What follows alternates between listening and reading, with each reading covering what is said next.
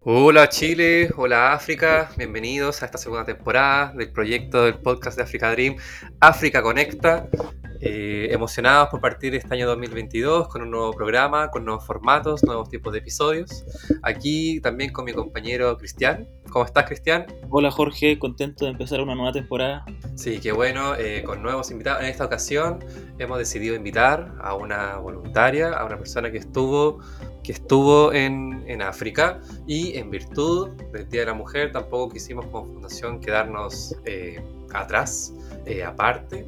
Así que quiero dar un aplauso, una bienvenida a Mariluna. Hola Mariluna, ¿cómo estás? Hola, hola chicos. Hoy estoy muy contenta. Muchas gracias por esta invitación. Yo los saludo de acá desde Talcahuano, estoy en este momento y muy orgullosa de iniciar el año con este podcast. Así que muchas gracias nuevamente por su invitación. Sí, igual decirle a nuestros auditores que, eh, digamos, todos estamos a distancia. Eh, Cristian está en Temuco, Mariluna está en Talcahuano, yo estoy en Santiago. La tecnología nos ha permitido eh, comunicarnos a distancia, así que a veces no hay excusas para no hacer este programa. Sí, maravilloso. Eh, ya, pues, eh, Mariluna, yo creo que muchos de nuestros auditores, nuestros socios y socias quieren saber de ti. Así que cuéntanos eh, de ti, ¿verdad? Tu profesión y en qué momento y a cuál país te fuiste de, de África. Súper.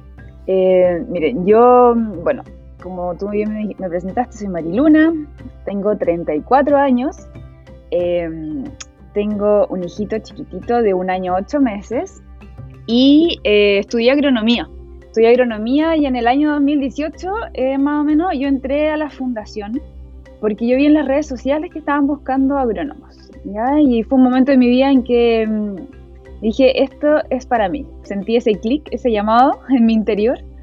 Eh, y entré a la fundación en Santiago, justamente yo estaba trabajando en Santiago y rápidamente, en mayo del 2019, llegué a Kenia.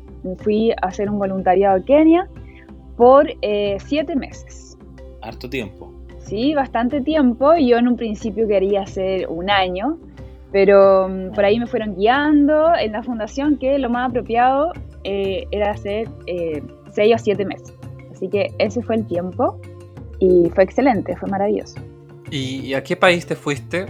Bueno, me fui a Kenia principal y, y estuve eh, cerca de los alrededores de Nairobi, que es la capital. ¿ya? Y bueno, ahí les voy a ir contando qué, qué lugares nosotros trabajábamos, pero bueno, este país es, es, inmenso.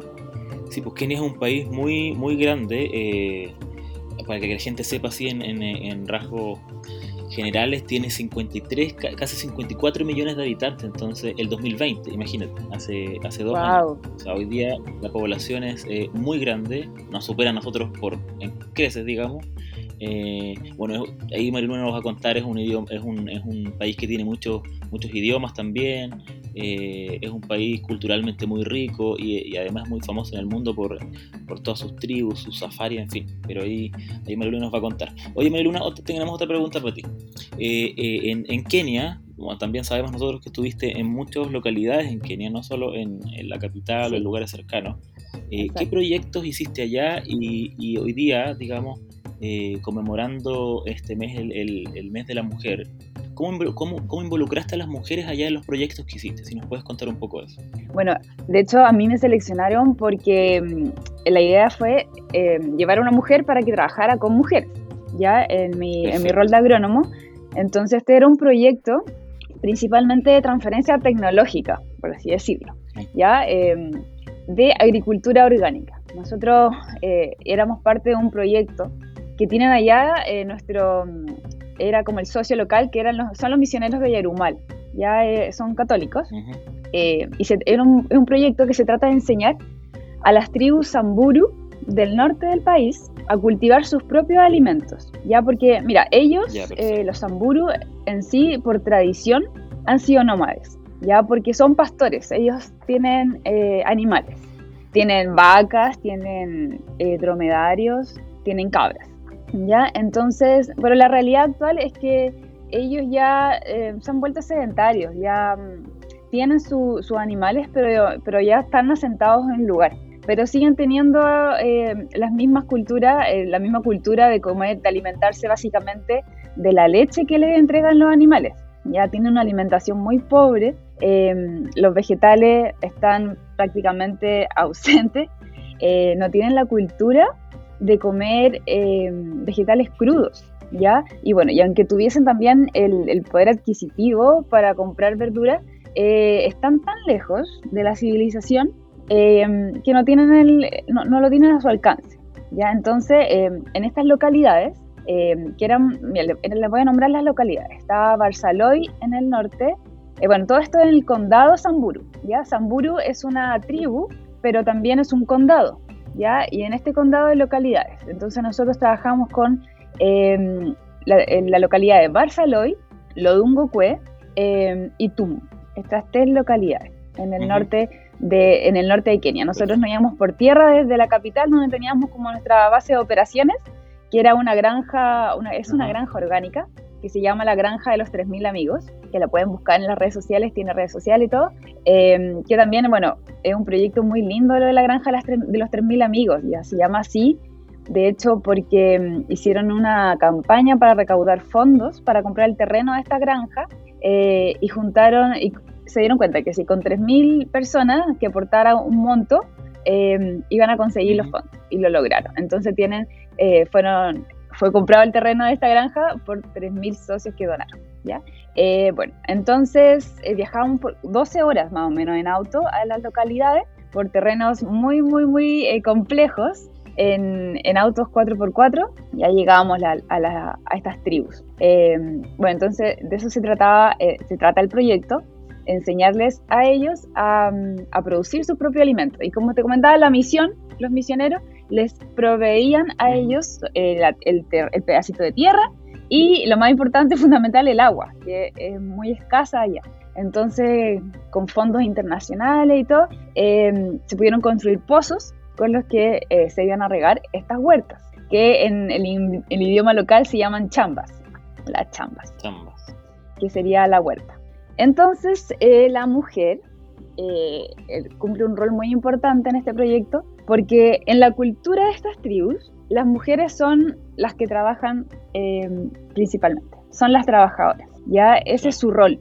Ellas son las que construyen las viviendas que se llaman mañatas, que son, son tipo, tipo rucas, tipo chocitas de, palitos, muy bajitas, como de un metro y medio, no, no cabe, sí, más o menos, porque uno no cabe de pie adentro, y son de, de palitos, ah, de palitos que recolectan, palitos finitos, que los van entrelazando, entrelazando, y queda como una ruquita media redondita, y ahí adentro es donde ellos viven. Entonces ellas las construyen, ellas son las que tienen que ir a buscar el agua, que muchas veces son muchos kilómetros que tienen que recorrer a algún río cercano, algún arroyo, o si hay alguna misión, eh, al pozo de la misión, em, y van con estos, ellos le llaman jericas, son como unos contenedores grandes de agua de muchos litros, así como serán 20 litros, em, y recolectan la leña, porque cocinan, son muy, muy, muy rústicos, ellos cocinan con leña, con fuego. Em, en piedras ahí entre medio. Dentro de esta, de esta vivienda, adentro de esta vivienda, ellos hacen su fuego, que permanentemente lo tienen ahí prendido. Así que imagínate eh, todo el humo que hay dentro de esta casita. Bueno, entonces ellas cocinan con leña, recolectan la leña. Y obviamente son también las que crían a sus hijos. ¿ya? Y ustedes se preguntarán qué hacen los hombres. bueno, los hombres en esta, sí, eso mismo, cultura... No quise interrumpir, pero también me hice esa pregunta. sí, bueno, ¿qué hacen los hombres? Los hombres en esta cultura, aún en el año 2022, son tradicionalmente los guerreros. ¿Ya? Y dicen, pero ustedes dirán, ¿por qué guerreros? O sea, ¿tienen guerra? Realmente sí, tienen confrontamientos con otras tribus, sobre todo por el tema del ganado. Ellos, ellos roban ganado em, y bueno, el país como que ellos los tiene un poco separados y como que no se hace mucho cargo, entonces en algún momento hasta les pasó armas, entonces ahí están en un tema de tratando de que les devuelvan las armas porque es un problema grave. Pero bueno, los hombres son los que cuidan, ¿ya? Entonces ellos, desde, desde la circuncisión, porque la circuncisión es como lo que marca como el hito a, la adultez, a ser guerrero. Entonces ellos van a ser niños hasta que les toque su momento de circuncisión. Y eso lo va a definir em, el grupo de ancianos. Los ancianos de la tribu son los que definen, ya, este año va a ser año de circuncisión. Y agarran un montón de niños que han nacido como en diferentes años, así son muchos, los agarran, y pueden ser muy chiquititos o pueden ser ya grandes de, no sé, 12, 13 años, y en ese momento les toca este, este hito y van a ser los guerreros. Y como guerreros eh, cambia totalmente sus funciones. Antes como niños se dedicaban a cuidar el ganado, estaban ahí con la mamá, le ayudaban a la mamá, pero una vez que ya son guerreros, se van lejos, eh, se van a vivir a otro lado, ya no ven a su mamá eh, y hacen una vida totalmente aparte. y esto dura como hasta los 30 años. ¿Ya? Y ahí se casan. Ahí recién ya se pueden casar, porque ya los releva como la generación nueva de niños que, que circuncidan. Entonces ellos son muy tradicionalistas. Ah. ¿ya? Entonces, eh, por eso mismo, el programa fue desarrollado para trabajarlo con las mujeres, porque se sabe que ellas son las que, que iban a, a, llevar a cabo las labores. No era como la idea de darle un trabajo más, sino que ellas estaban muy contentas de igual de aprender esto, porque en el fondo igual sabían que era, era algo bueno. Pero igual, de todas maneras. y... que te iba a comentar que, igual en algunas de las localidades. Claro, como, eh, como la. Sí, sí, sí, sí, no, termina, termina, por favor. Ya, déjame terminarte la idea. Que en algunos de los lugares igual tuvimos participación de hombres, ¿ya? Tuvimos participación de hombres que eran, en algunos casos, estudiantes. Ah, eh, que ya como que tienen su mente más abierta. Un señor muy, muy mayor, que él también ya estaba como en otra, ya había dejado de ser guerrero, ya. Entonces él era como el único hombre, era bien mayor, pero le gustaba mucho aprender, y un profesor. Entonces esa era la realidad como del grupo. Sí, ahí también quería aprovechar tal vez de, de, colgarnos también la siguiente pregunta desde una mirada tuya occidental que cada vez, cada vez puede ser más con cuando llegaste al principio, de qué te, llamó, qué te llamó la atención del rol de la mujer en Kenia, ¿verdad? Ahora nos estabas diciendo que claro, las mujeres las que, digamos, trabajaban, en cambio el hombre tiene un rol más, más protector, pero no sé si ahí también, tal vez más, tal vez como en lo micro, más en lo interno, pudiste ver como un choque como de lo que es el occidente a cuando llegas al continente. Claro, sí, sí, fue súper fuerte darse cuenta de la realidad que ellas viven. O sea, mira, en Occidente las mujeres seguimos siendo, eh, en muchos casos, el pilar fuerte del hogar, ¿no es cierto? Eh, pero yo siento que en Occidente eh, la mujer igual es más valorada, se trata igual con cariño, ¿no es cierto? En la cultura africana, la mujer, o por lo menos en estas tribus, la mujer a pesar de hacer tanto por su familia, no es tan valorada. Por ejemplo, en estos casos yo mm, conocí que los niños que bueno, pasan todas las unidades con su mamá, una vez que ya los circuncidan, son guerreros, ya no pueden volver a ver a su mamá, no pueden mirarla a los ojos, no pueden, no pueden volver a comer con su mamá, como que es mal visto, es mal visto que los vean con una mujer comiendo. Entonces es como que, y, ah, imagínate, y cuando, cuando van a comer ya, em, matan a un animal de su, de su ganado y se lo van a comer, las peores partes del animal son las que le toca a la mujer. Acá es como todo lo contrario, ¿no? Como que acá siempre se le trata de dar lo mejor, la mamá, la que está criando a los niños, que se alimente bien.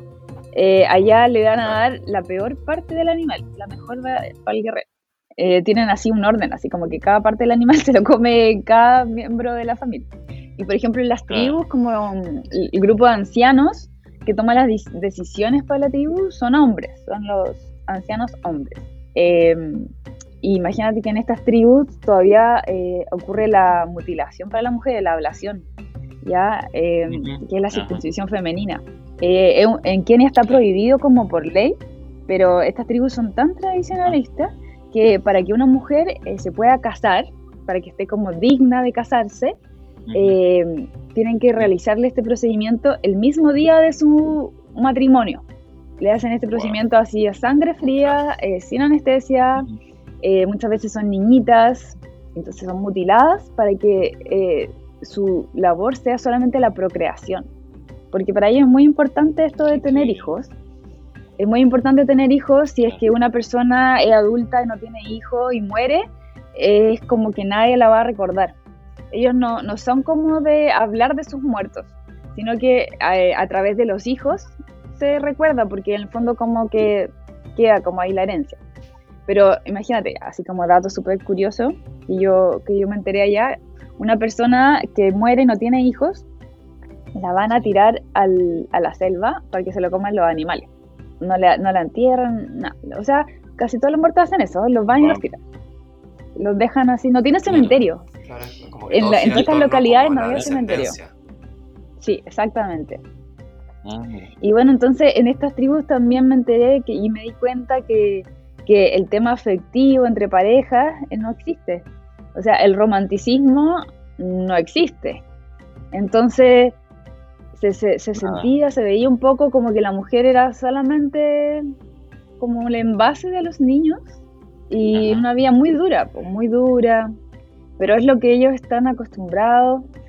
Igual por el tema de la educación, el tema de la educación, las niñitas ya están conociendo más mundo y porque van al colegio y todo, y muchas ya no, no quieren esta vida, entonces los misioneros las ayudan cuando ellas llegan a pedir ayuda, se arrancan de sus casas, cuando ya las van a casar se arrancan, o van a pedir ayuda a la policía, pero, pero para que sepan que existe aún tribus con esta, como con esta forma de vida. Y bueno, como tú mencionabas, claro, en Kenia hay muchos dialectos. Es como cada tribu tiene su, su dialecto, ¿no? Sí, cada ¿O va por tribu, cada tiene su, su dialecto, eh, pero el idioma principal es el inglés, el inglés y el swahili, ¿ya? Eh, porque sí, pues nosotros Ah, fuimos, nosotros no sabíamos la, el, el lenguaje de la tribu. Entonces, por ejemplo, las capacitaciones, los talleres que hacíamos, bueno, nosotros agarramos al, al grupo de mujeres y los llevábamos a la granja educativa que teníamos cerca de Nairobi, en Ongata Rongai, eh, y aquí ahí ellas se podían quedar, alojar, eh, nosotros les dábamos las comidas, todo. Entonces igual era un momento súper rico para ellas, pa- como de regalonearlas. eh, hacíamos como cosas entretenidas en las tardes, inventábamos juegos, le enseñábamos cosas y pudieron degustar eh, vegetales que ellas no conocían. Imagínate que la beterraga ya nunca la habían visto, no la conocían, no la habían probado. Ah. Eh, hicimos degustación de beterraga, les encantó, obviamente, porque es súper dulcecito, rico. Eh, conocían un poco la zanahoria, pero no tanto. Eh, y fue, bueno, fue muy rico trabajar con ella de esa forma, como poder entregarles como, era una semana que se quedaban ahí con nosotros. También las llevábamos a recorrer un poco la capital para que vieran. Eh, y teníamos siempre en los grupos una persona que sabía inglés. Entonces esta persona que sabía inglés eh, hacía de traductor Ah, al Kisamburu. El Kisamburu es el dialecto de los Samburu. Algunos de los Samburus manejaban también el Swahili. Y el Swahili ya es como el idioma más universal de, de Kenia, bueno, y de varios países de África, pero no todos sabían este, este idioma. en Entonces, igual era un desafío tratar de hacernos entender en inglés para que lo tradujeran al Samburu, que no es tan literal, pues como mucho más de concepto. Pero se logró súper bien. Eh, ellas eran muy alegres también y muy cariñosas, muy cariñosas y agradecidas con, con nosotros. Oye, Mariluna, y hablando, bueno, nosotros aprovechando, digamos, de, de contar a nuestros auditores que hoy día estamos en la búsqueda eh, de ingenieros agrónomos o gente que esté dedicada eh, en su profesión a la tierra, digamos, a la, a la producción de, de productos agrícolas, eh, para que se vayan, por, por supuesto, a este lugar en Kenia, a la, a la famosa ecogranja de los, de los 3.000 amigos. De los 3.000 Eh, amigos. Entonces, exactamente, entonces nosotros queríamos preguntarte eh, de- en torno a nuestra fundación, ¿qué, qué experiencia relevante te dejó la experiencia eh, con la Fundación Africa Dream? Wow, wow, son muchas, mucha, mucha experiencia. Bueno, inicialmente mm, a mí como, como persona, como mujer, me empoderó muchísimo esto de, de tomar la decisión de viajar eh, a un lugar tan lejano y desconocido, ya con, con gente, con gente absolutamente nueva, sin tener idea como lo que, no sé, lo que Dios me tenía preparado. Mira, yo soy católica, entonces cuando supe que íbamos a ir con estos misioneros, porque no siempre el, el partner local son misioneros ni nada por el estilo, ¿ya? Eh, pero Bueno, justo tocó, Exacto. yo creo que hace mucho tiempo que no tocaba que eran misioneros católicos. Entonces yo sentí que aún más todavía era como algo para mí. Entonces siempre fui muy ahí como confiando de que era lo mejor, que, que me, me tenía preparado. Y, y esta experiencia, bueno, me mostró, como le he contado, una realidad totalmente paralela. Así es como que estas personas vivían en un mundo paralelo tan opuesto a lo que estamos acostumbrados, sin nada de comodidad, sin luz, sin agua potable. eh, a lo más ellos conocían, bueno, los celulares, tenían estos celulares bien básicos, eh, que los cargaban de vez en cuando, cuando iban a algún lugar y se llamaban ahí entre ellos, pero una vida igual tan, tan linda, tan, tan como con la naturaleza, pero tan dura a la vez. Me mostró mm, también que, que, bueno, me hizo, me hizo conocer estas personas como de tanto esfuerzo, tanto sacrificio, pero que siempre eh, estaban dispuestas a regalarte una sonrisa. Y ellos también son, por lo menos la, la tribu con la que trabajamos, ellos son también de agradecer a Dios, ellos tienen un solo Dios, así como originalmente de su, de su. Su cultura, eh, no son un politeísta, tienen un solo Dios que es Encaí. Entonces por eso los misioneros llegaron, eh, pudieron como, a- como con el catolicismo, pudieron hacer como con el cristianismo, eh, fue más fácil como llegar, Sí. porque ya ese Encaí ahora pasó de llamarse Dios y entonces es más fácil. Ah, perfecto. Entonces ellos siempre agradecen, agradecen mucho, rezan mucho, tienen canciones que de agradecer, de rezar, todas sus canciones hablan como de, de su Dios. Bueno, y la experiencia también me hizo valorar, valorar todo, todo muchísimo. Cada segundo del- de la vida que tenemos acá en este mundo, eh, hasta el día de hoy, eh, me, me ha servido para valorarlo. Dejar un poco el consumismo, el materialismo, valorar también la tierra y como lo que nos entrega la tierra, porque en esta granja orgánica eh, consumíamos lo de la tierra, consumíamos los mismos productos ahí de, de la granja.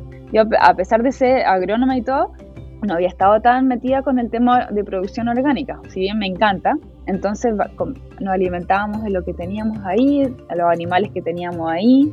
Comer muy, así nos alimentábamos de forma muy como rústica, por así decirlo, como el vegetal, no sé, hervido, no sé qué, la carne cocida. Muy simple, muy sencillo.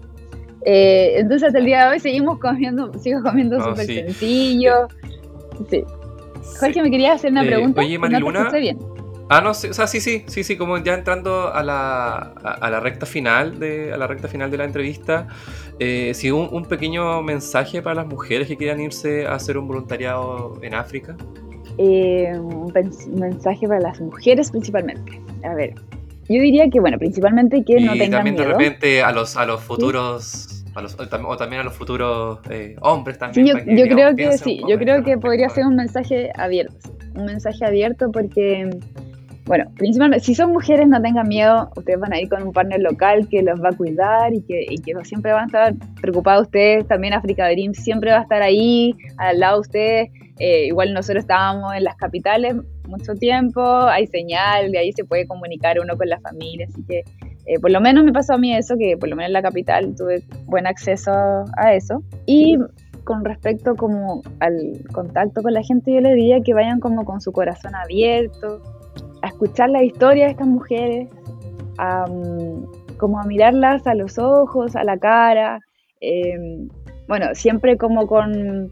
eh, porque, bueno, si son hombres hay, hay, que, hay que preguntar un poquito como cuál es la realidad. Si son mujeres no hay problema, pero quizás si son hombres mirar a, a los ojos, eso como que les va a perturbar un poco, pero siempre respetando, diría yo, su cultura no tratando de, de, como hacerlas cambiar, así como, no, ¿cómo? Tú no puedes permitir esto. No, porque ellas llevan mucho, toda su vida de, de, de esta realidad, de esta cultura, entonces nosotros no podemos llegar y ir y, y, tratar de que, no, tú tienes que irte de tu casa. No, nosotros claro, tenemos que ir, ir y respetarlos, claro. Eh, hacerlas sentir, yo diría, valiosas en el tiempo que uno esté ahí, valiosas, eh, que son valiosas para la comunidad, eh, y escucharlas muchas veces, estar con ellos, compartir, eso, eso les podría, les podría recomendar a todos, transversalmente, porque ellas muchas veces las mujeres allá no saben lo valiosas que son. Exacto. Exacto. Eh, Mariluna, bueno, yo creo que vamos a dejar hasta acá la entrevista. Yo creo que, yo creo que aprendí mucho. Eh, agradecerte tu presencia, agradecerte tus historias, tu experiencia. Yo creo que la gente cuando lo escuche va a decir, oye, quiero una segunda parte. Yo creo que estamos para una segunda parte. Obvio que sí, eh, tengo mucho, mucho para, más experiencia. Yo creo que estamos, estamos para eso. Eh, tal vez de distintas historias que te hayan pasado, distintas, lo que tú has observado. Eh, bueno, decirle a la gente que nos pueden seguir en nuestras redes sociales, en Facebook, en Instagram, en Spotify, que le ponga a seguir, que comparten este episodio y nunca olvidar que sin Chile no hay África. Muchas gracias chiquillos y muchas gracias a todos los que nos escucharon.